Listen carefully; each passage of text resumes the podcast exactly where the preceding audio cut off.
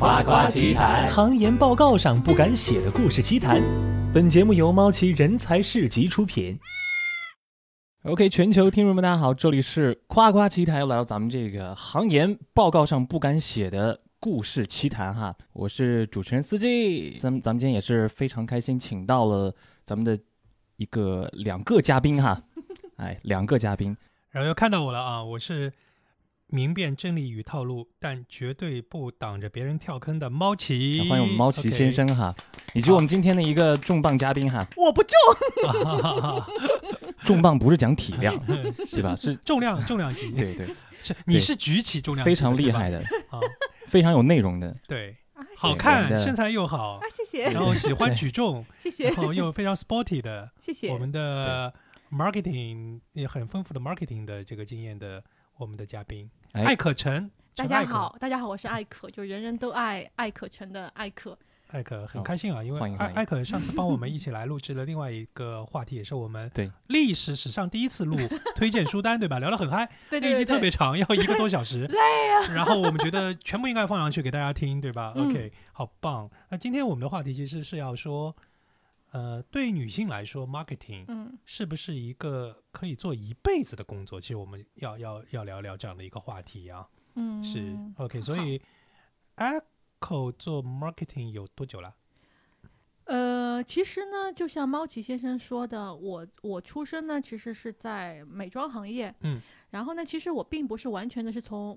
Marketing 出身，嗯，我其实是偏 PR 和 communication 这一部分的，但是我跟 marketing 工作的 marketing 同事，我们工作很紧密，因为 PR 跟 marketing 其实要相辅相成的，他他立心意，我要讲故事，是，嗯，哎，这个我们要打断一下，因为好多人都以为 marketing 市场营销就是 marketing，其实，在更专业的体系当中会分得非常清楚。P.R. 是 P.R. 对，呃，产品的产品经理是产品经理，对对对。然后 marketing advertising marketing 或者说 marketing communication 是 marketing communication。P.R. 的 P.R. 的讲故事，P.R. 的整个传播。来，我来给大家，我来跟大家稍微科普一下，科普一下，科普一下。但是那个科普一下，因为因为可能各个行业，然后各个各个不同的公司，它组织架构是不太一样。是。然后就像猫奇先生刚才说的，marketing 啊，product manager 啊。或者是 communication 这一部分，其实有些公司是这样分的。那在另外一些公司的话，它是 marketing 是个大帽子，就是大房间，大房间。那下面分不同的支线，比如说我们的 product marketing 部门，他就负责那个从产品的呃最初，就像研发 innovation 对吧？研发，然后 innovation marketing 是另外一部分，叫 R&D，R&D，R&D 就是 marketing 的另外一部分。是真正的 product manager 呢，他是要和研研发一起，然后把这个产品从概念开始出手，然后慢慢把它。做成型，或者是呢，把这个产品从国外引进的时候呢，根据中国的本土化的土壤进行 localization，进行本土化的那个。再生产、再创造。嗯，因为比如说他进来的话，这个说明书或者整个故事应该怎么讲，他不光是要翻译啊，重新重新转过来，而且找中国的那个 marketing 的切入点，国际上不太一样。是是是，而且就是有很多的东西其实是要去申报，要过药检或者怎么样，其实这个周周期周期很长，对吧？广告怎么投，在哪些渠道，然后什么样的合作，然后。产品产品从研发到投入，呃，从研发到生产到到投放市场，它整个阶段应该做些什么样的事情？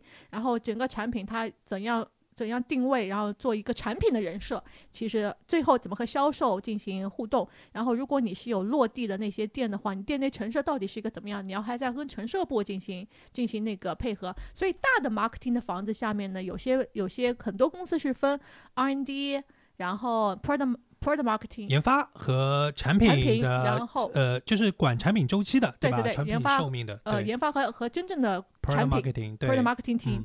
然后呢，PR 呢，PR communication 也是隶属在 marketing 下面，但有些公司会会把它拎出去单做 PR 和 communication。但我从事的行业它是放在 marketing 下面的。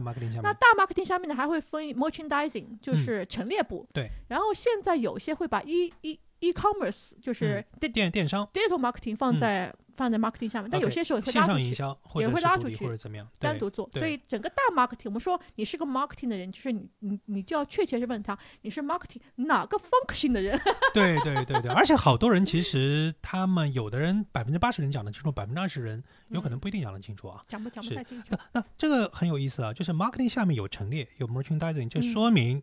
所在的 Echo 所待过的品牌肯定是很大中高端，肯定是要有专柜的，对吧？对专柜肯定在比较好的百货商店当中，而不是说卖场当中的开架式的那种，对吧？哦，开架也算，开架也也算，但是但是相对相对来说，可能你们的那种 merchandising 肯定是专柜了，对吧？不一定啊，不一定，或者在丝芙兰体系当中，你要看你到底是在哪些品牌，你的品牌的渠道是怎样的。如果你的品牌渠道全部是走那些呃大的百货商场，那你你你的你的 merchandising 肯定是。百货商场对对，但是有一些渠道，比如说你是走比较 mass 的渠道，比较比较大众的渠道，那可能当时会有什么超市啊，或者是现在还有很多很多很多品牌会有自己的独立店，嗯，独立店，像丝芙兰这种独立店，或者像那个美宝莲，或者是那个呃 Innisfree，In，Innisfree 它有独立的这种店，那你里边很多陈设其实也就是单独拉出来那个 merchandising 自己来负责的，是这样的，是，你看你到底是你的品牌以及你品牌定位在你在哪里卖。对，我就在哪里。是是是是，所以一般来说，merchandising 它可能有独立的专卖店和专柜的话，还算比较贵一点。对对，算是比较好的。嗯嗯，OK，所以这就是 marketing PR，可能大家来理了理这个东西啊。虽然说以前曾经我记得有一期糖糖在的时候，我们也讲过那个部分啊，因为糖糖的今天虽然糖糖不在了，但我们 Q 他一下。因为糖糖今天要有演出啊，所以就没办法来参加这期录音。OK，然后那个就是糖糖是 For A 以前广告公司的，嗯，但 Copywriting 的，嗯，但 Copywriting 它其实主要是做文案创意，嗯嗯，所以它不涉及到整个 Marketing 的 Strategy，整个战战略，对吧？所以它是相对来说可能会有一些跟 Strategy 挺靠拢，但是呢挺点睛的，但是它还是在就文案创意那个部分。就是呃，Copywriting 是这样，就是当 Product Marketing 有产品要上市，他要讲一个整个 whole story，他会给一个框架，然后找各个的服务公司来进行比稿，或者是针对这场 campaign 的活动也好，甚至于针对这个产品的整个整个一个大框架、大大的那个创意或整个一条线都会有 campaign。那那个 copyright 它可能就根据我的框架，根据我要的内容，就是。我的理理念，具化它的文字的表达，给我创造一篇文字，OK，或者是或者创造一个 slogan，一个口号语广告语对吧？润色润色创造或者是整合都是可以。那 PR 这部分，我们跟 Four A 的合作的话，Copyright 这一部分会比较少，因为我们自己要有很强的写作的能力，是，然后呃还有很强的润色能力。我们比较多的其实就可是和 Media。嗯，打交道，然后达人也好，电视台也好，电视节目制作就是你跟上一期如何花五十个亿，对吧？其实就有点像，我们也花五十个亿，对，哦，真的就是是 Echo 以前所带过的品牌，真的也是一个很大很大的，我们也花，但我 Top One 的一个品牌，对吧？我们我们 PR 和 Communication 呢，其实花不到五十个亿。但是我们花的那个方向呢，跟他其实也是 也是不太对，因为都是都是明星达人 KOL，然后加明啊这个这个样子来的。对我们其实有的时候报纸的投放啊，我们手上也会有一些，但是会以软文居多。广告的投放就购买可能就是在 marketing 手里，但是软文的和那些软性的合作，嗯，明星达人这部分跟时尚杂志对吧？就是明星明星很多在我们手上，明星在你们手上。OK，大概是这样的一个部分。嗯，呃，挺有意思的，所以。今天接触的是一个垂直垂直行业，但是 Echo 又在还在母婴待过，对吧？对啊，还还有一部分是在服装这个部分当中是，所以那服。不是服装，是 accessory。accessory，accessory，accessory，对对，是整个配饰这个部分。嗯，所以啊，你你觉得 marketing 是一个越老越吃香的行业吗？你首先你要定义多老，老就是超过四十岁、四十五岁，最后的职业的五年或者十年。你的意思就是说，能不能我在 marketing 在这个公司做到退休，对吧？对，是不是？是不是可以？嗯，我觉得，嗯嗯嗯，其实是这样啊。我个人讲说呢。你必须得看这个公司的文化是怎样的。其实你很容易看出，如果在公司你的文化、你的你的部门有这样年纪的人，说明是有可能的。有一个五十岁的阿姨，对吧？哎，你这个性别歧视啊！你看，哎，但是一般来说，我们我们看到，因为我们从猎头的角度当中看到，有好多五十岁的阿姨是香港人和台湾人会比较多一点。因为因为因为因为说实话。嗯，我们不能，我我不能算是第一批的外企人，我可能算是第二、第三或者第三、第四批的外企人。我周围有第一批的那个纯粹意义上的外企人，然后他们当时在工作时候，国内其实是没有很好的职业真正意义上的职业经理人的，因为大家对于外企都是。高山仰仰止，我都我都希望我能进外企去工作，但是怎样去以市场化的方式去运作，其实我们我们当时确实没有多少大，没有多少经验。那真正有经验的，确实是新加坡啊、台湾啊、香港啊这些职业经理人。Great China 大中华区的范围当中，华人圈当中的确实是他们的职业经理经理人，是他们把他们的运作手法、理念以及管理方式带来大陆，带来东陆。一方面是。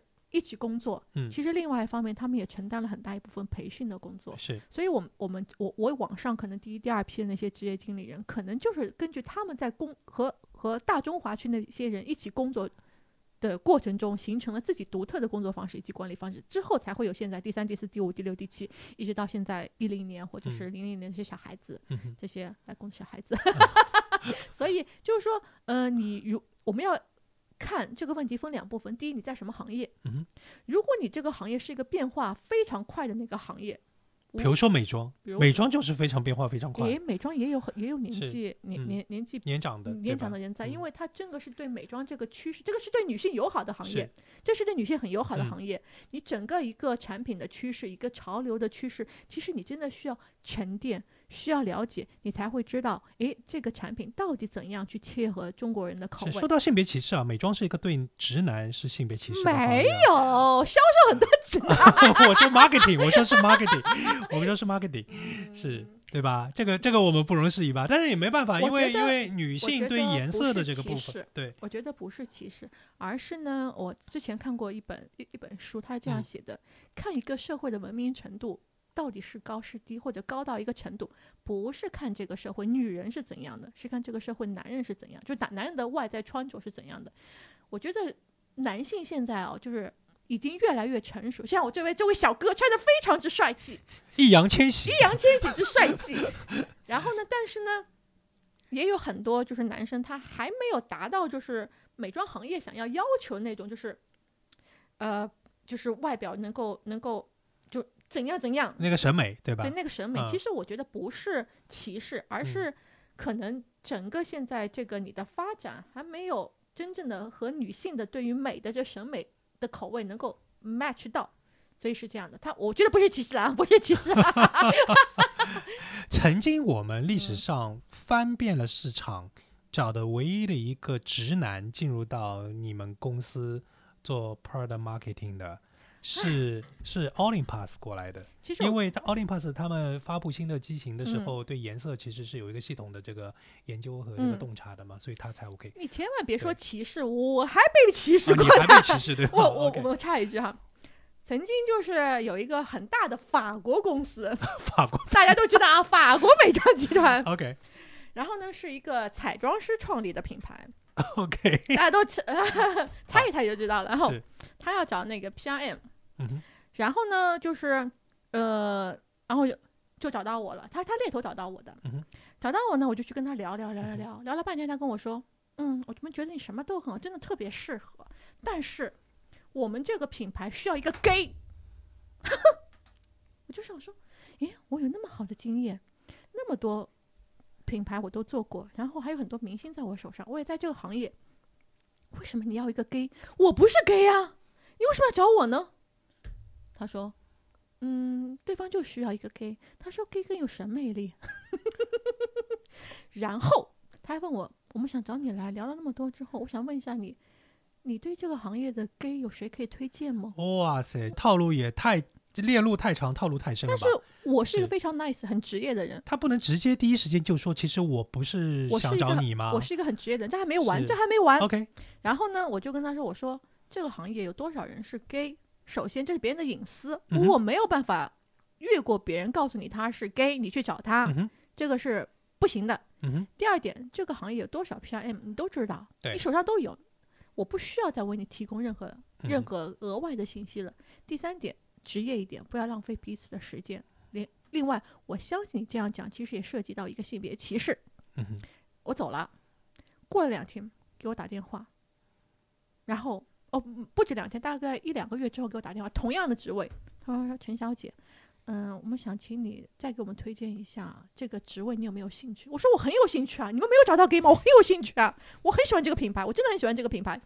他说，嗯，也不是，我们还想请你再推荐一下有没有你认识的 gay。好吧，我们举重举重的同学开始拍桌子。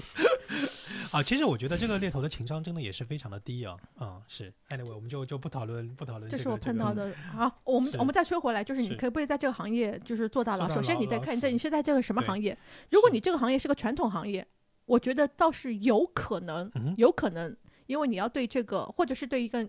就是你的性别特别友好的那个行业，但是如果你是在一个快速发展迭代的行业，甚至于你是在一个就是那个我们我们现在说的大厂，嗯，互联网，互联网行业，我觉得很辛苦，很有危险，嗯，很有危险，嗯，而且另外你还得看你手上你你你掌握的这个技能以及你负责的这一个 function 是不是将来很有潜力的 function。如果你的 function 很有潜力，那真的是有可能做到了，但是能不能做到？退休，我也不知道，我反正到现在都没见过我们这个行业有人退休。哦，真的，好像是没有，你有见过吗？没有吧？嗯，没有，好像还真的没有任何一个在 marketing 的位置上没有，没有任何没有任何一个中国人退休。对，老外倒是有哈。对对，基本上就是要么往上升了去做 VP，要么就没有了，打 lose 掉了。对，要要么就是打 lose 掉了。对，嗯。所以你认为啊，一个三十岁、四十岁的女性去做 marketing 啊？嗯，就是有哪些有优势的行业嘛？比如说啊，你们的审美本身就在的那些，对吧？化妆品啊，女性的这个部分啊，母婴啊，嗯，母婴母婴确实是需要一个，母婴是特别需要一个资深年长，然后就是你，特别是你有生过孩子这个这个经验。我做母母婴就比较比较，我自己感觉我自己比较痛苦或者是不足的一点，就是我没有生过孩子，我没有这个经验。去去哺育自己的小孩，对吧？我没有这个经验，所以你说哪个 奶粉比较好？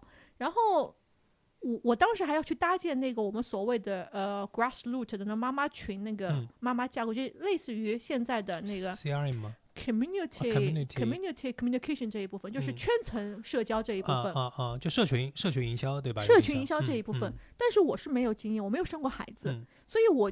我很难去融入或者是开创一个话题，我要做很多功课，我还是很难。就在群内去发起话题这个事情，对吧？我没有切身体验，然后我 不知道怎么冲奶粉，所以这个这个东西就是我我要花很多时间去做一些研究也好，去做一些 research 也好，我还是很难达到就是就是这个行业对于对于当时我这个年纪的。而且你当时做的那个产品也挺奇怪的，它不是奶奶粉本身。它它比较高端，非常高端，非常非常高端，非常好它是一个冲奶粉的机器。哎，我千万不能说这冲奶粉机器，我要生气啊！这是一个智能冲调器。好吧，这是一个 经过 marketing 的语言调试过了。这不是冲奶器，因为你想到冲奶器，就会想到淘宝上两三百块钱的奶粉丢进去很脏。好，所以用你的用你的专业的术语来描述，叫我们叫智能冲调系统。智能冲调系统。差一点就变成智能空调系统，这么 可以上火星火星的这样的一个东西了。一看这里三个人都没有生过孩子，对吗？完全没有，我只吃过奶。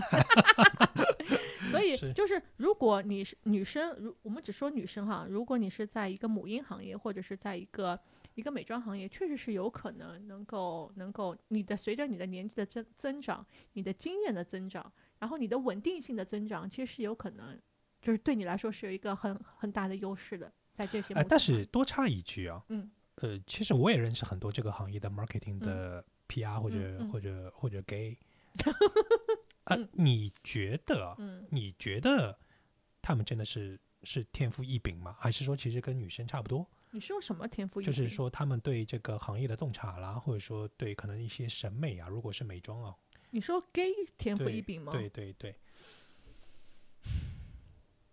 我觉得人生。除了真正天赋异禀的那些人以外啊，就比如说像 Mark Jacob 这些人以外啊，Alexander Wang 这些真的是天赋异禀，但他家也有钱啊。我觉得大家都是普通人，大家都是普通人，没有什么真正所谓意义上天赋异禀，是都是专业人士。也就是说，专业的普通人对，在这个系统上面一一就是就是就是兢兢业业、一丝不苟，然后做好自己事情。我我觉得专业的普通人，但他们特别的那一点。就是他们用的其实第三性别的方式去跟你进行沟通，然后他的这种沟通方式，特别是呃，他这种沟通方式对于女生来说是很受用的，因为直男的沟通方式都是直来直去的，就是好看的，嗯，你今天换颜色了，嗯，啊，你今天没换颜色，这跟那个没什么区别呀，哎，好的，买好了，走，付钱，嗯，但是。第三性别，他们就会用那种啊，我觉得这个颜色很适合你，然后他会用一种女性特别喜欢的、特别想要想要被呵护那种感觉。啊，这个颜色很喜欢你，你穿上这个颜色跟你的衣服特别搭配，然后用这个散粉的话，能够体现出你完美的脸型的轮廓，姐妹儿，这就是你，就这种方式其实很应该说买我对吧？啊，对，OK，你看你不能这样讲，我。不能这么讲，我觉得他这样的沟通方式其实是。从女性的角度，站在女性的角度，以第三性去诠释，这在直男是做不到的，嗯，很或者是很难做到，是。所以我觉得，呃，这不是天赋异禀，只是他们的那种沟沟更先进的，比直男更先进的沟通方式，更能引起女性的内心的应和而已。其实反而我有一个不不一样的见解啊，就是猫奇刚刚说的那个。好的，来听听，来听听易烊千玺的见解。长得像易烊千玺的司机啊！易烊千玺的见解，我们要鼓掌，我们要鼓掌。鼓掌鼓掌！今天终于有人把太帅了，太帅了！司机的这个形象描述了一遍。太帅了，太帅了！易烊千玺就四个字就可以描述了。这段可以剪掉了吧？对。他脸上还有两颗痣，真太帅了。然后就是，哎，我我怎么就就就怎么说呢？我觉得可能那些天赋异禀的呃 gay 啊，他他们可能就是怎么说呢？他们在业务能力上非常容易让猫奇印象深刻。嗯。所以说，猫其实总会。呃，总会有一个怎么说呢？可以算是偏见，但是我说这个偏见它没有一个贬义，呃，就是就是贬义，就是就是一种 好直女会有会有一种印象嘛，就是觉得好像贴标签了，对吧？对对对对，刻板印象，嗯嗯。然后的话，因为就我我认识一些，我之前在呃上大学的时候，我们学校的就这样的人群其实蛮多的，我也见过不少的那种，其实看起来没有什么太大的。两样就跟直男没有太大两两样的，但是其实他们只是没有那么容易让人印象深刻。我感觉可能还是每一种人群都有每一种呃不一样的那种表达方式特点的。嗯，对，他也不是说这个人有才，但这人是 帅哥还是美女，还是还是直直直男是彩虹的，对吧？只是另外一个一件事情，只是说他是天才了。只是 OK，我看到了他另一面，然后两个东西拼在一起，加深个印象，对吧？你是指这个意思对吧？OK，猫奇应该是经常会遇到一些非常出色的这样的一个推推销的，可能就会印象深刻吧。对，其实我们接触嗯消消费大消费品零售啊，奢侈品这个部分当中，也确实碰到很多其实有有有有天天赋的人。其实我总结一下，就是我们在和对方沟通的时候，其实我们我们贩卖的也是自己的一个观点，对对吗？但是你贩卖观点，其实有不同的方式去贩卖它。第一就是直接，就是我不管你要不要听，我就告诉你我的观点，灌输是是的，直接的。另外一种是我站在你的角度，以你想听的方式去阐述我的观点，同时让你觉得对是你认为我说的是对的。那我觉得可能他们的角度就是采用了第二种方式，而这种方式是确实很在美妆行业也好，或者在其他的那些以人为本的行业来说，确实是是比较比较受受用的。所以我不觉得是天赋异禀，而是他们的沟通方式可能会相较于直男来说更加的先进而已。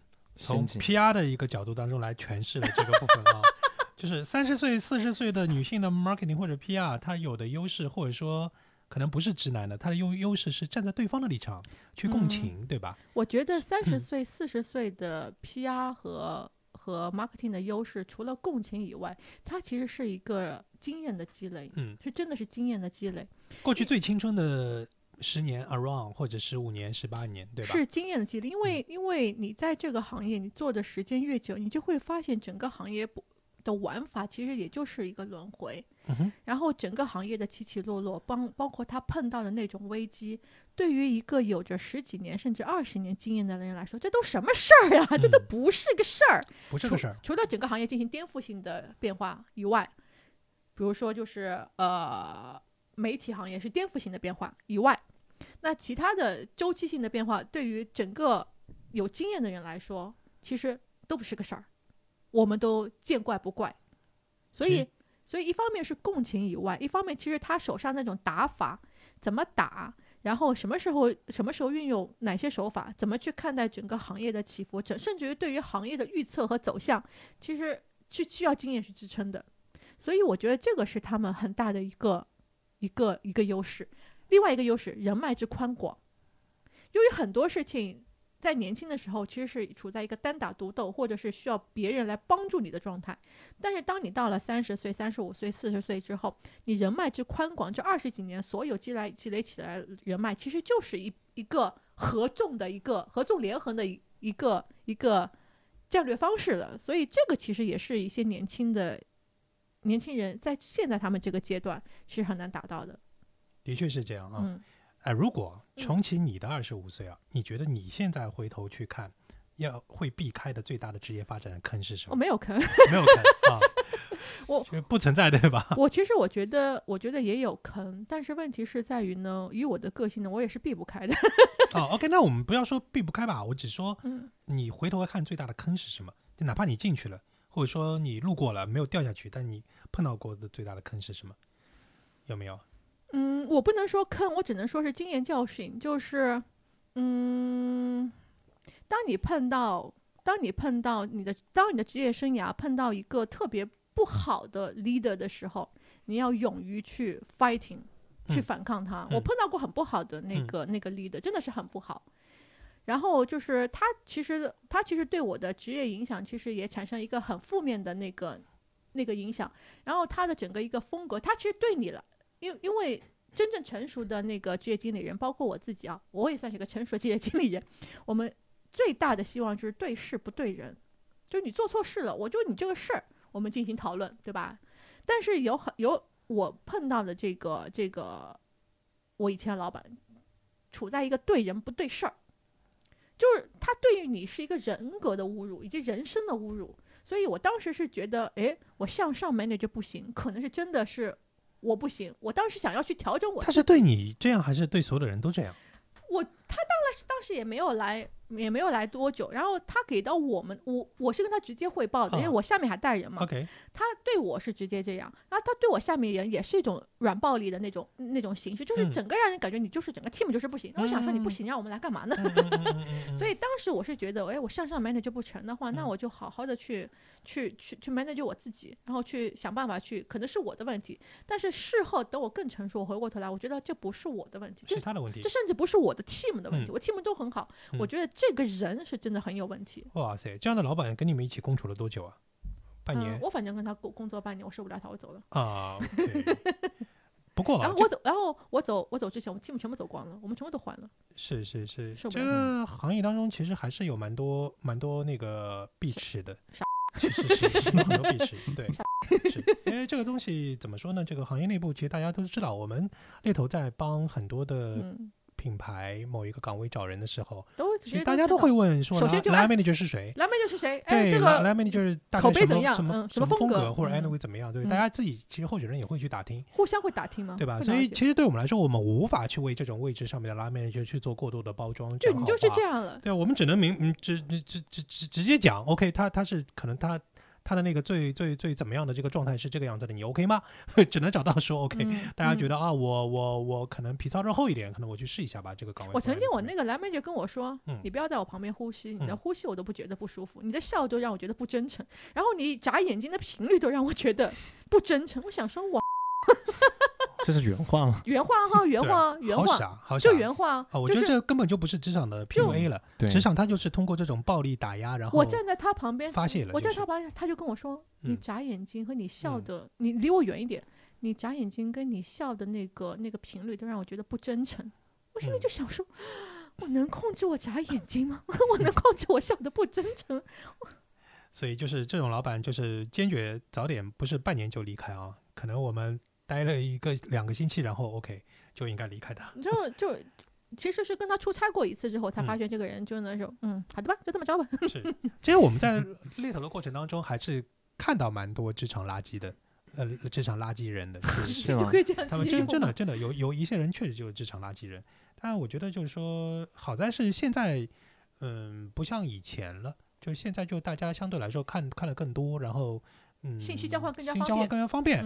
然后说大家可能也不在乎说这个岗位就必须可能没有这个岗位我就一定一定会去死了，是那种状态。所以 anyway，我当时我当时就是跟他工作的后，就是六个月之六个月不到之后的那个大概两三个月，我每天回家要喝一瓶酒。哇塞，我这一喝一瓶酒，我到家都已经都已经要十二点半一点，然后我到家，我妈第一时间就把冰箱里那瓶我喝我喜欢喝白葡萄酒，那瓶雷司令拿出来往桌上一摆，她就去睡觉，我就要喝完一瓶，我就是就很抑郁，就是很抑郁。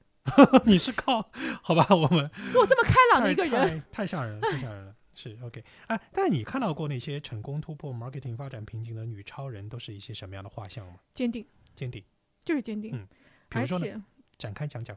嗯，比如他的坚定是指他的老板给他压力的时候，他觉得对的事情他就坚定呢，还是指他职业发展坚定啊？职业发展？我曾经有过一个老板，就是他把我带进了那个美妆行业，我特别喜欢他，他把我他他把我带进美妆行业。那时候我刚毕业的时候，我特别傻，嗯就是你你刚才不是问我直男那些审美吗？对我当时连直男审美都没达到，我觉得那老板眼睛是坏的，他找了我，不会吧？你还是上海的女孩子，我不会啊，我真的是傻，我真的是很傻，因为我对，因为你好像在大学的时候还是运动员，对吧？我我在大学时候不是运动员，是啊因为呢，就是我父母不，我父母不注重外表，我妈妈也不会化妆，不注重啊不注重外表。我是我们家表姐妹最大的一个，所以就没有人学的，也没有人学。没没有姐姐学的，然后？嗯，大学里的同学吧，也也没有那么注重外表，大家都拼的都是学业，要不就要不拼男朋友，要不拼学业。啊那我是？拼不了男朋友，我只能拼学业。你们上海外国大学的女孩子在那个时候好像也不是说大家不是会化妆吧？是拼男朋友嘛，你就是你你要你要美美的嘛，就是拼拼男朋友，要么就拼学业嘛。我拼不了男朋友嘛，我只能拼学业嘛。嗯然后我又没有人学，然后然后那个时候我兜里也没有太多钱，我妈没有给我太多钱，我妈大概每个月只给我三百块，那个哪里够用，还自己去赚钱，所以我那时候也没有在身上花很多时间去装扮。我大概第一个化妆品是我大学之后因为要面试才买的 Red Earth 的那个唇膏，然后买了一一个美宝莲的腮红，然后然后那个，Red Earth Earth 还在吗在他现在换了个包装，说自己是澳大利亚的。OK，好，他现在 是，他现在就好远古的我现在看到他是，你看这个就是要有经验的人才知道，对吗？你不在这个行业，你没有经验，你没有到四十岁、三十多岁，你不知道这个品牌是什么样子的。它其实哪里是一个一个澳大利亚的品牌，它现在是 Red Earth from Australia。我心想说，嗯嗯，好的吧，你爱怎么着怎么着吧。然后，然后我啊还买了什么，就是呃杂志上剪下来那一小管粉底液。是头发根本不会梳，嗯哪里会梳头发？衣服随便就只有这一套，然后包包随便买的，就是看上去又像傻又不像傻的那个状态，司机很惨，这个我就？敢去面试全球最大的化妆品公司。嗯我写了一百封那个那个求职信，嗯，一百封，他反正他放出来，那时候只有报纸嘛，对对他，放出来我就投，他放出来我就投，嗯那那简历就投了一百多封信。嗯然后老板找我的时候，我就想说，然后我老板是个是个那个台湾人，那蹦蹦跳跳就进来了。我觉得，嗯，是男生女生女生啊？是女生，OK，蹦蹦跳跳就进来了，嗯真的真的好活跃，啃了个苹果，嗯因为他面我是晚上六点，嗯，啃了个苹果就进来了。嗯想说，哇靠！穿我还记得很清楚，穿了一件白色的衣服，也是也是夏天白色的衣服，然后那个那个啃了个青色苹果就跳进来，然后就跟我面试了几句，然后呢，我当时很紧张，我当时就把他想想象中他要问我的问题，我都写小本子记录下来了。然后呢，我就把掏出我那个小本子，我就放在桌上。我老板还说：“你面试怎么能看你的小小抄呢？”我说：“我不是小抄，因为我比较紧张，我设想你要问我什么问题，我怕我遗忘了，我写我就写我就写在上面，你不看也行。然后然后就面完面完，他说你走吧，我还要见其他人，就是你可能回去等通知吧。我就回去了，然后回去了之后呢，没有通知。我是那当时当时想说三天没通知，那就是没通知嘛。嗯我当时那个 H，我觉得二十多年前的 HR 还是蛮有良心的，给不给嗯你消息他会通知你一下的。嗯现在 HR 根本不管你，对吗？那猎头也不管你。嗯然后啊，我们我们管，我我们公司管的，嗯，我们是专业的，我们是专业的，然后呢，就是过了大概一周，一周我最多过了十天，我实在是忍不住了，十天不是十个工作日，我忍不住了，我就给我当时的那个 HR 打了个电话，我说你们说好一周给我信息，今天过了十天了，就是还有没有有没有那回复？我当时给他打这电话，心里真的是非常非常紧张，害怕，手都凉的，害怕，然后鼓足勇气。所以问一下，你们那一届有 trainee program 吗？我都不知道。没有的，对吧？不是，我是我我我不是毕了业去那个，我是毕了业工作了大概哦，对对对对，半年不到，对，我半年不到，OK，工工作十个月我去的，OK，然后呢，然后呢，我当时真的是紧张，我胃痉挛紧张，浑身都冒冷汗。他说，嗯，不是不通知你，老板现在在出差，还没回上海，我们不知道，我们也在盯着他，再给我们点时间好吗？我说好的，我现在放下电话。然后我妈就说，你永远不可能进世界五百强，随便找个小公司做做吧。我想说，不行。我肯定能进世界五百强，不知道哪里来的 自信心。然后大概过了两周之后啊，他给我打电话，然后也是下午五点的时候，就让我去那个去上班。我想说五点嘛，对吧？他六点半下班，一个半小时，那就一个半小时吧。六点半没人走的，我第一天上班就就九点半 下班。我妈妈说：“你去哪儿了？上班？现在十一点了。”我说：“是啊，九点半下班。”为什么会为什么会说到这段？我忘了。哦，我们就是说到那个时候面试嘛。哦，嗯，对。那那个时候就是我就这样踉踉跄跄的进了进了进了这家公司，然后我我老板给了我很大的那个启发，他让我知道什么样叫真正职业的职业经理人。然后我们当时那个品牌其实是在中国，其实现在也是中国最大的那个。彩妆品品牌，然后它整个从它的销售也好，布局也好，成甚至成它的理念也好，它的玩法，其实在当时其实是领先于全全国任何彩妆品牌的。然后我们当时我们当时做的很多的活动，然后很多的那些彩妆理念，甚至开会那些方式，其实是跟我当时的那个直接老板，我我们大老板。领先全世界各个彩妆品牌啊，其实是 的，没错。然后，然后他后来又又创建了，又创建了自己的那个自己的公司。然后他后来自己去 launch 自己公司，他自己去 launch 自己的公司，自己的品牌。所以去，所以他是自己上游生产吗？还是说去做了一个代理啊？呃，生产。啊，然后生产加代理，因为他把台湾的那些好的东西都都代理到国内，蛮厉害的，嗯。然后在上海也开了，也开了好多家店，是是。然后也 social media 也玩的也很好。所以你当时入职的时候，他是 PR 的还是？没有大大大大大啊，OK，啊就大老板，OK，啊就 brand brand GM 对吧？对，大老板。然后然后完了之后呢，他后来又回去美妆，然后做做另外一个就是世界上很大的一个。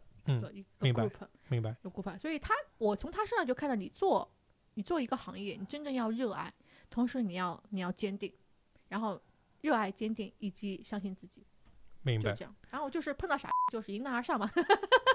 哎，我说一句话，我觉得很多人的坚定是装的，你觉得你的老板的坚定是？肯定，我觉得。你很难，因为是这样的，我曾经看过一个纪录片啊，这个纪录片是宜家的创始人拍的，然后那个纪录片很有意思，是方的 拍出来的时候，他经常讲的一句口头禅是啊，我又经过了一个不眠之夜，就是就是。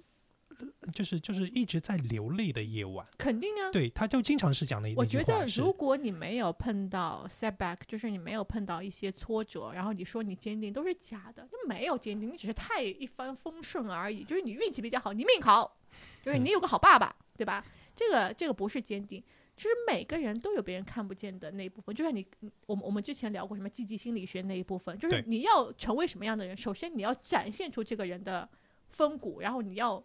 从内心给自己洗脑，自己就是这样的人，所以你说你不能说他的坚定是装的，因为可能这也是坚定的一部分而已，对吗？就是你也没有想过，我晚上也会自己跟自己讲话，流泪到天亮，第二天妈的 打扮的漂漂亮去跟傻论战，对吗？大家都不容易啊，我觉得。你就你就只能说我爸不是王思聪。你不，你爸是王思聪，你也你 你也不太行，我觉得。要你爸是王健林，王思聪也不行，对吧？王思聪还败了十个亿呢。就是，你就只能说，你不能说，你不能说，你你的坚定是真坚定还是假坚定？是，你只能从就从结果当中来看。我们从结果反述回去。是坚定。不过结果你如果是失败了也没关系，因为失败也是人生的一部分嘛。哇塞，好励志啊！我这个部分就是画像就是坚定，对吧？确实，我们看到就是坚定下来的人不多，咬碎牙齿往下其实其实是个漏斗，其实漏斗。我们我们其实看到过一些，我们看到过一些啊。然后挺有意思的就是这个部分，因为有一些细节，可能以前我们大家一起聊天听到过，但有些其实我都遗忘了 是这样的一个部分。然后今天又回溯了一下，然后嗯。你觉得，嗯，其实你是认为国内的 marketing 是有年龄歧视的，对吧？因为今年你在那个，我有啊，在在在在上你的 master degree 嘛，然后虽然说没有去到国外，然后你把那句给我收回去，我不想再听到那句，给我剪掉啊，剪掉，就是云上课不要，对吧？OK，然后如果不给我剪掉，你就没有女朋友。OK，好，然后那个不要不要威胁我们的易烊千玺，就是威胁了，剪掉。OK，然后那个呃，就是就是你因为前一阶段来。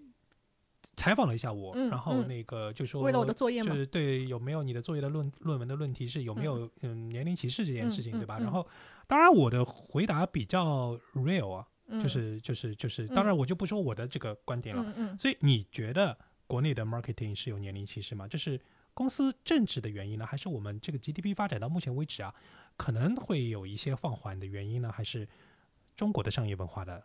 原因还是说外企的一个商业文化的原因。我觉得你把这个范围就是深度拉得太深，拉到 GDP 的那个地步。对啊，因为 因为没有增长的话，大家就有很多矛盾会出来。我就很难回答你这个问题了。就是我我只能说从我的我的采访的角度嗯来说，除了采访我之外，还有很多人，我还采访了很多人。对。然后呢，从我身边的这些 marketing 的朋友，这这些这几个月或者一两年的经历来看。另外呢，从我我我我朋友圈很多猎头嘛，从很多猎头发的这些招聘的启示来看，很多猎头上面都都已经写好了，仅限三十五岁以下，除非你特别优秀，年龄放宽到八二年，甚至八零年都很少了，要放宽到八二年，甚至是，呃，对，如果你特别特别优秀，放宽到八二，他这个都是写明的，如果你写明的，那我就可以很很明白的。认定他就是个年龄歧视。对，因为我们其实也有客户明讲说他要八，你别说你客户明讲，我投简历真的是疯了。对，八六到八七八八的这样的。我朋友，我朋友帮我内投投那个投大厂，然后那个投上去之后，别人就看啊。这个年纪啊，他就没就根本就没有面试的机会，就没有一个没有一个 chance，他不会看你的经历，他直接就第一关你的年纪就就把你给删除掉了，就剔除掉了。还有很多人会在就是你在收邮件，就是会自动发邮件嘛，你在发邮件的时候，他就会在你的系统里边就会自动设定一条十几年以上，这邮件你发出去等于是白发。是。所以所以你这个不需要问我是不是年龄歧视，因为你在这个行业，其实你也应该明白。你不是应该明白，你也会了解，其实这就是一个隐形的红线，大家都没有去，没有人去谈它，然后没有人去碰它，是因为很多时候这可能没有落落到我身上而已。但是我为什么要去碰它？是因为第一，我也存在一个就业的压力，我毕业之后，我的我的就业方向到底是怎样的，我肯定也会有压力。第二的话，我在做自己这个作业的时候。我通过研究，通过比对，通过数据，我才发现，哎，这也确实是在。第三点，通过我现在想找兼兼职或想找工作的那个那个经验来看，我确实也是被歧视的。那另一方，另外一点的话，通过通过社交媒体，甚至各大各大各大信息渠道收集过来的这些呃公司需要的招聘信息，它已经已经不是明确的，就是对吧？但是你觉得原因呢？你觉得原因是因为他们有很多人的说辞是这样的，很多机构的说辞是说，我们觉得因为我们针对的客户是比较 young 的，所以我们也希望他年龄差不多，所以才能有那个洞察，然后才做得好 marketing。你觉得这个理论存在吗？不存在，这个理论就是一个 理论。嗯 OK OK，就是他就他其实对于对于三十五岁以上的这个职业职业人，他其实就顽固的贴了一个标签而已。其实这个标签不是现在存在的。当年我们去工作的时候，其实也是有有这样的有这样的年龄歧视存在的，只是没有这么明显。对，就是报纸上其实写的都有的，四十五岁以下，对吧？都有的，只是那时候四十五岁以下，现在是三十五岁以下，固有标签就是你不上进，你跟不上时代潮流，你不学习了，你你的知识已经落后了，你要给年轻人让位子了。但是他其实没有考虑到这些职业经理人的。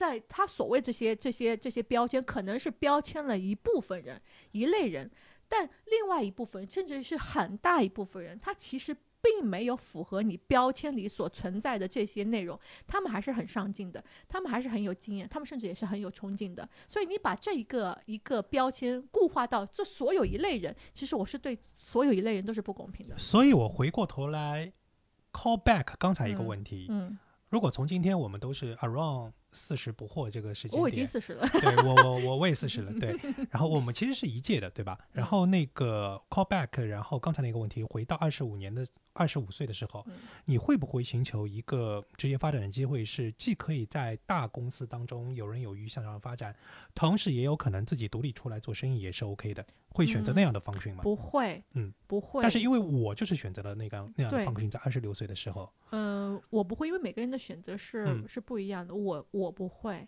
因为对于我来说，我当时的。我当时想法就挺单纯的，就是我想要做一个很好的职业经理人，然后有自己的团队，能够能够去到国外去。和国外的团队，然后进行合作，然后在一个很好的公司能够一直工作下去，就在大系统里边。大系统里边，我当时我当时这样想的，我现在也是这样想的。我我所以你没有不安全感，说 OK，我有可能被系统来挑选，当时没有不安全感。但我一直是有不安全感的。真的吗？对我一直有不安全感。我觉得就是自己当老板的话，有可能最安全，要么就我就死了，死死就算了，我能力不不足。嗯。要么就是 OK，这个系统就是我自己的。嗯。是这样的一个情况。对。我没有，我说可能就是个体差异。我当时确实是没有没有。这样的，而且当时的舆论环境和市场环境，其实对于对于大公司也好，对当时觉得很 OK，觉得大公司不倒的，对吧？大公司不会面临整个行业的可能增长的整个滞涨啊，或者怎么样。当时是认为大公司其实是一个很好的职业发展的那个起点。嗯，然后也是一个职业很好的职业发展的，就像就像你毕业的毕业的两年当中，你不会觉得阿里巴巴是一个很好的发展平台，对吧？因为我们身边有有有同学是在是是在是是在浙江读的，杭州读的书嘛，然后也也是进外企的，不会去发展太快了，只能说只能说我们我们我们现在中国的现状，可能它在。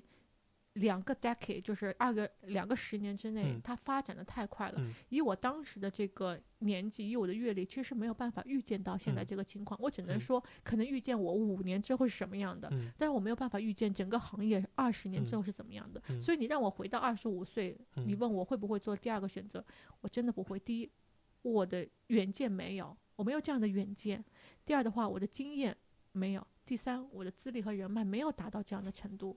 所以我就是，我只能说，我还是会做我现在选择。就作为 marketing 或者 PR 项的这个女女职人啊，女的职业经理人呢，她的洞察来自于你的平时的生活的一些什么样的场景啊？包括这个，嗯，情感的一些人人性的情感的洞察。因为上期谈的是，嗯，你喜欢看书嘛，嗯，对吧？喜欢看剧这个部分。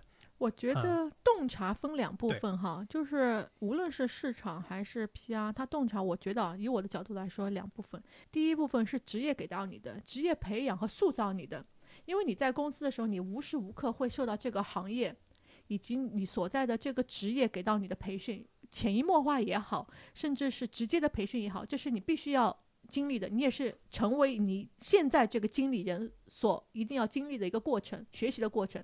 第二个就是你对外界的你的你的呃教育背景也好，你的生活背景也好，你过往的经历塑造的你接触的那些你的共情能力产生，所以。他的洞察力，以及他对这个行业的发展，以及他和市场更贴近的、贴地气的那个程度，其实来自于这两部分啊，挺有意思的。就是我们刚才提到一个点，就是叫积极心理学。嗯，然后积极心理学是最近因为那个新事项，嗯，他们在推一个积极心理学的课程嘛，所以导致可能会有一波那个宣传嘛，所以我也。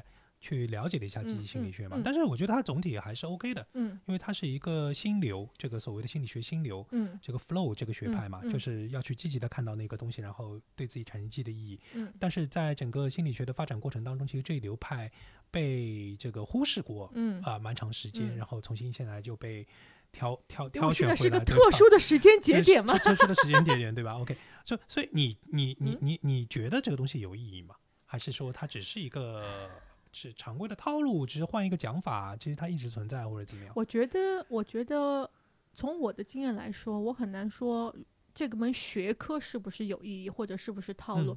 但我是觉得积极心理学、积极心理，嗯，这个四个字是一直有用的。嗯，也就是说，呃，你想成为一个什么样的人，你必须相信你能成为一个什么样的人。嗯，然后。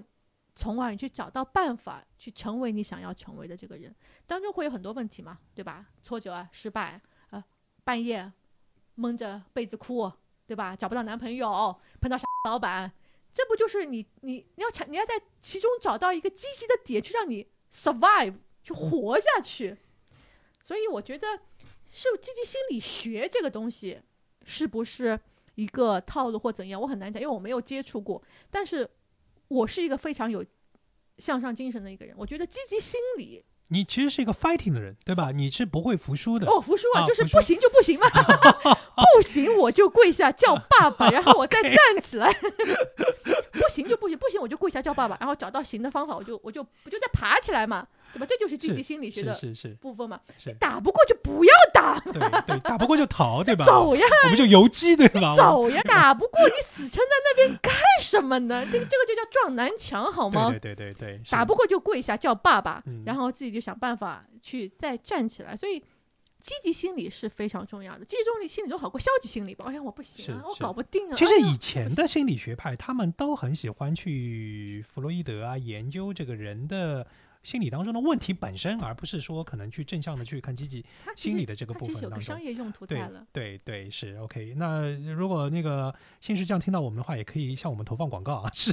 对啊，那个新呃新石匠如果听到这段对我有兴趣的话，我可以做你的 copyright。你们要招人吗 OK，哎，那我们扯出去讲一讲。今天反正有这个 PR 的 strategy 跟 communication 的专家在这一边啊。哦，不不算，算不上。如果我们猫级夸夸奇谈这档播客啊，如果要做下一步的进一步的整个 PR 的整个 communication 啊，你觉得切实可行的？天哪，这个话也来套方案了。对，这方案是向所有的 public，向我们所有的听众是公开的。然后你有什么样的觉得一个一个一个方案嘛？对，这么直接吗？对，对，就是你的意思是说，如果你要推广我们这档节目要推广，对吗？对。嗯，从你的角度当中啊，你也可以问我一点问题啊，没有问题的。其实我还真的没有太多的问题，嗯，来问，因为平时我们的沟通也挺多的，嗯，然后，然后思想上的碰撞和行业之间的碰撞，对吧？对。嗯，如果你说到猫奇这个行。就是你现在做的这个《夸夸奇谈》，对不起，《夸夸奇谈》这档节目播客，首先你必须树立自己的独特的人设哦，人设，OK 吧？嗯，人设是非常重要的，就是嗯，找到你特定的群体，说我相信你已经找到了，对，然后找到能够引起这个特定群体感化感兴趣的话题，然后打点擦边球，嗯嗯，这个擦边就是呃。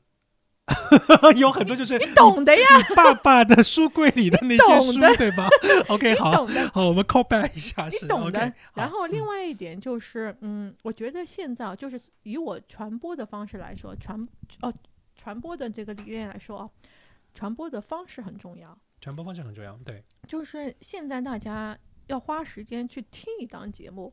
或者去看一档节目，其实是我投资你，是我怜悯你，我投资你，你是我的金主爸爸，对吧？我是你爸爸，嗯，但你要让我让你要用我开心的方式，让我愿意，是我肯定不能教育你，对吧？我教育你的话，我你就你就不是我的爸爸，让我成为你的爸爸，但你可以教育我呀，就是就比如说半佛仙人也教育别人嘛，对，他也在教育别人呀，但他教育别人就是以别人想要被教育的方式去教育别人，所以如果我们在聊天或者是在在做《夸夸其谈》这个节目的时候，我们的表达方式或者是呈现方式，如果是真的，找到自己独特的表达方式吧，比如像我这种，啊，你很硬核，你很硬核，很朋克，就跟我们一样，我们也很硬核，很朋克，就是那种，就是对我们很专业，高高亢我是指他的表达方式要是那种，就是有有吸引力的，嗯，高亢的那种，那那那种表达方，因为所有的所有的那些音频，你是见不到人的。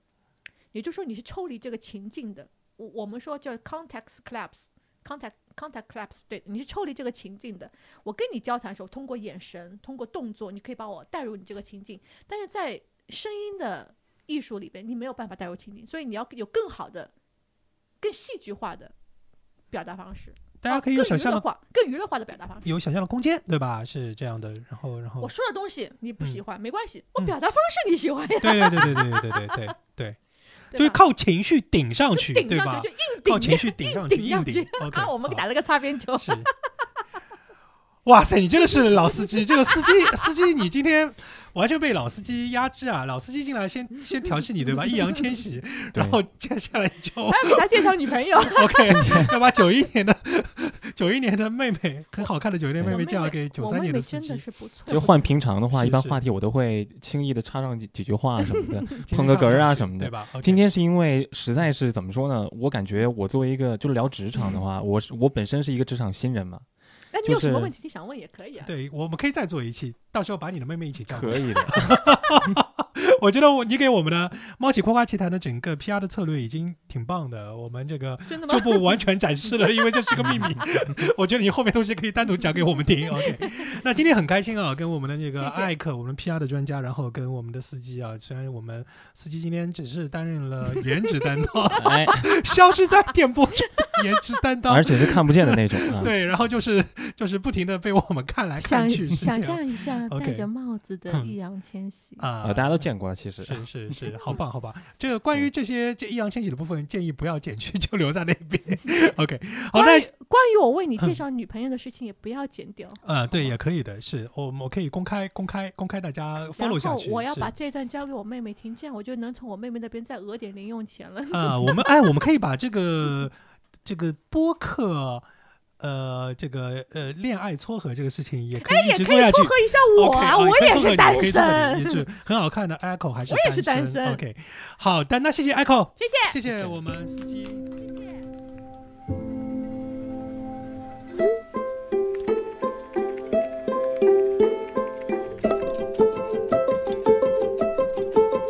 夸夸其谈。